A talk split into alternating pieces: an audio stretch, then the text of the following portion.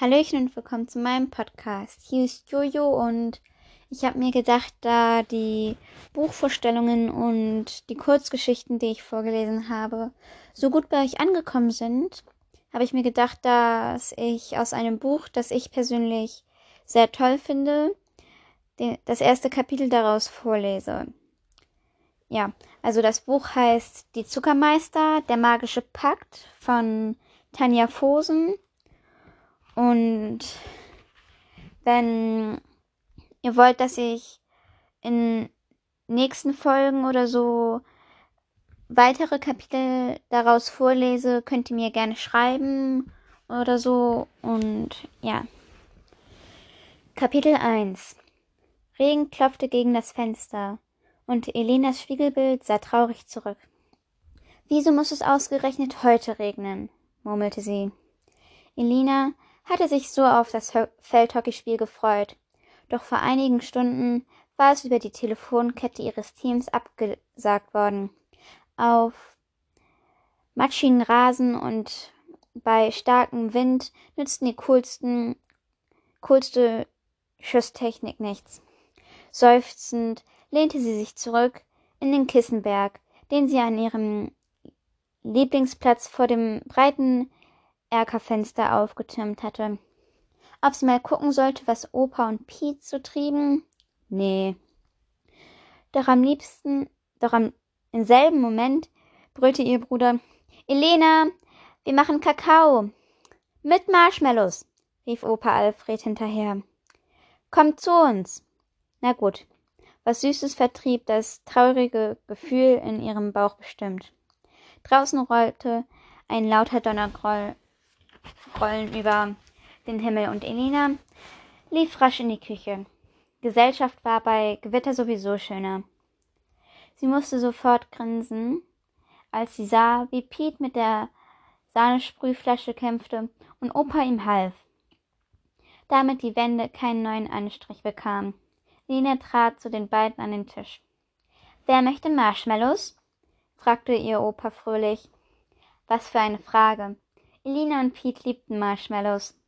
Ich will mindestens zehn, schoss es aus Pete's Mund.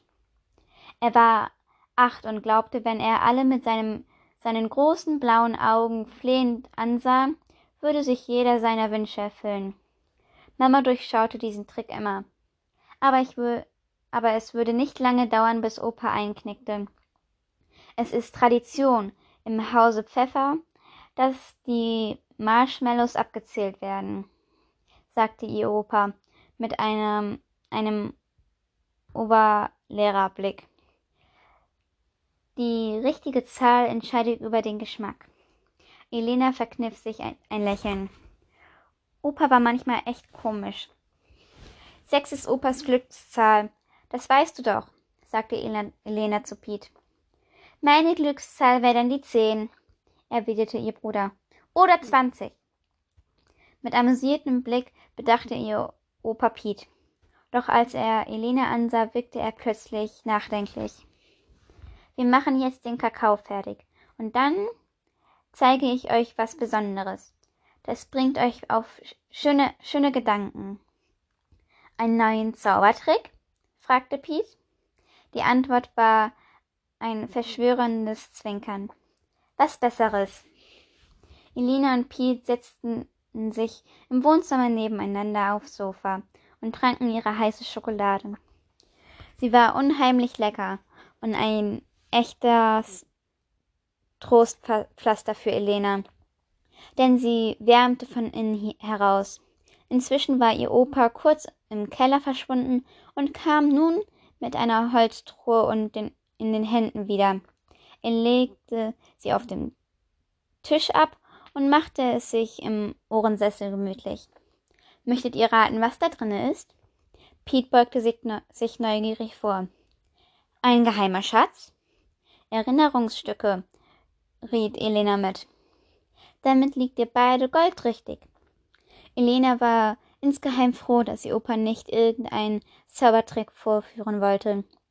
Für sie war bei seinem magischen Hobby Lust, Luft raus seitdem sie vor Jahren herausgefunden hatte, dass hinter jeder Magie Logik steckte.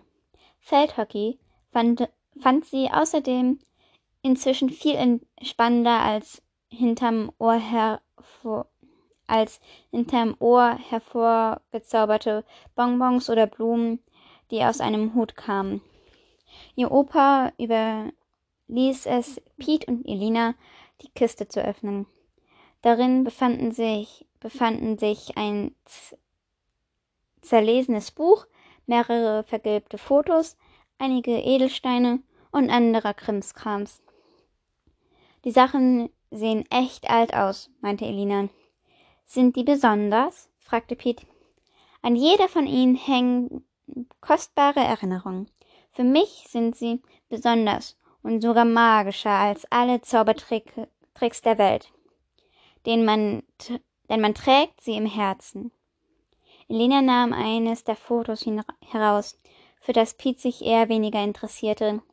Es zeigte zwei Jungs in ihrem Alter. Sie standen, neben, standen nebeneinander, die Arme freundschaftlich über die Schulter des jeweils anderen gelegt und strahlten um die Wette. Das war ein wundervoller Tag damals. Wir, wir waren am See, bis es dunkel wurde und haben uns so, haben so viel gelacht, dass uns die Bäuche wehtaten.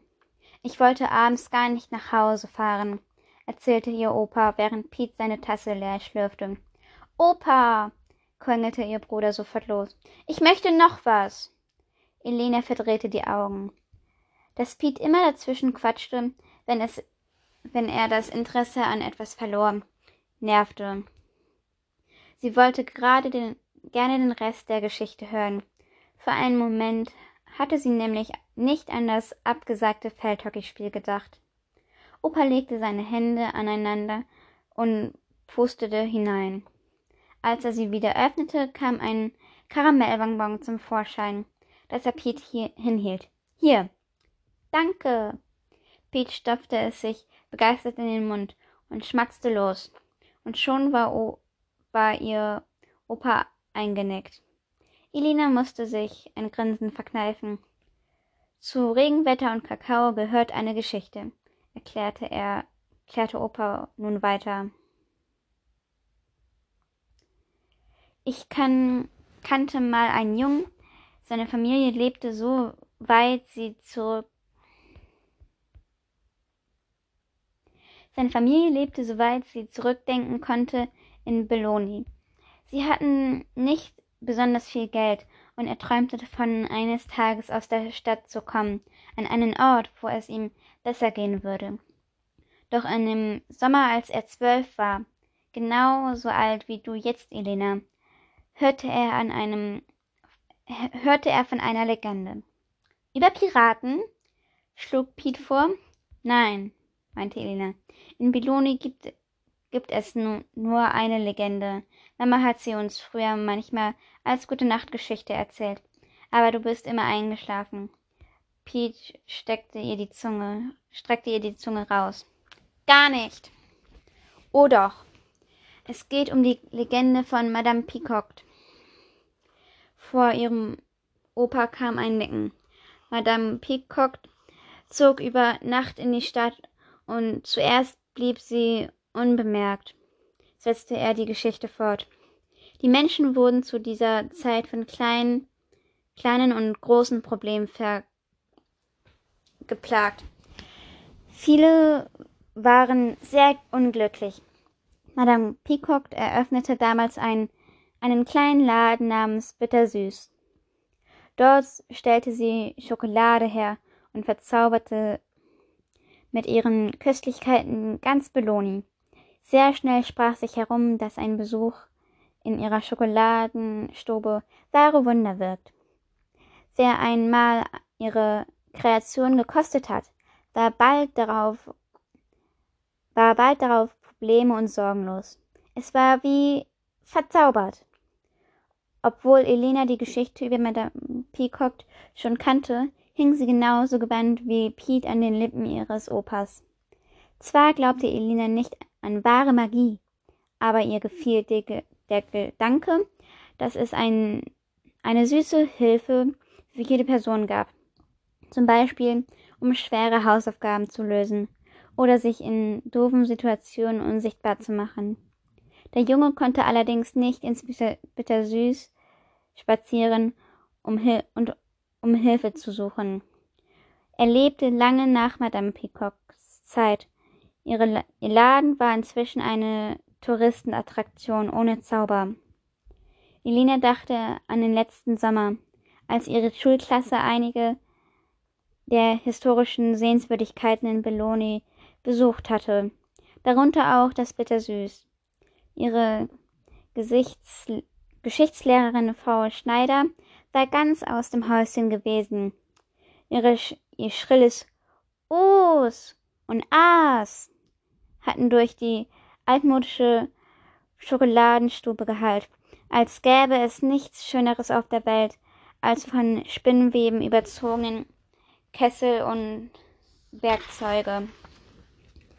Aber Frau Schneider war nicht die einzige, die bei Erzählungen über Madame Peacock in Verzückung geriet. Die Menschen in Belloni liebten die Legende. Elena verstand das ganze Theater um die Jahrhunderte, al Jahrhunderte alte Geschichte einfach nicht. Als Märchen war sie ja ganz schön, aber es gab schließlich keine Beweise, dass Madame Peacock Süßigkeiten wirklich irgendwelche magischen Wunder bewirkt hatten. Wie gingen wie ging es mit dem Jungen weiter? fragte sie neugierig. Ihm blieb noch der, der Wunschbaum. Oh, den kenne ich, murmelte Pete schläfrig. Der steht im Park. Das ist richtig, sagte ihr Opa. Der Wunschbaum ist das Überbleibsel von Madame Peacocks Erbe. Wer dort einen Wunsch hinterlässt, hat vielleicht Glück und er wird einem erfüllt.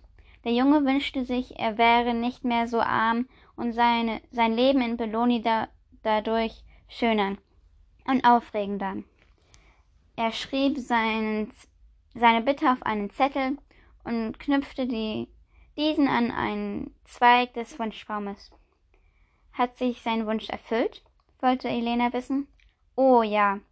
Er, er fand in jedem Sommer, jenem Sommer einen wahren Freund dem dieser und auch alle Sommer darauf zur schöne, schönen Zeit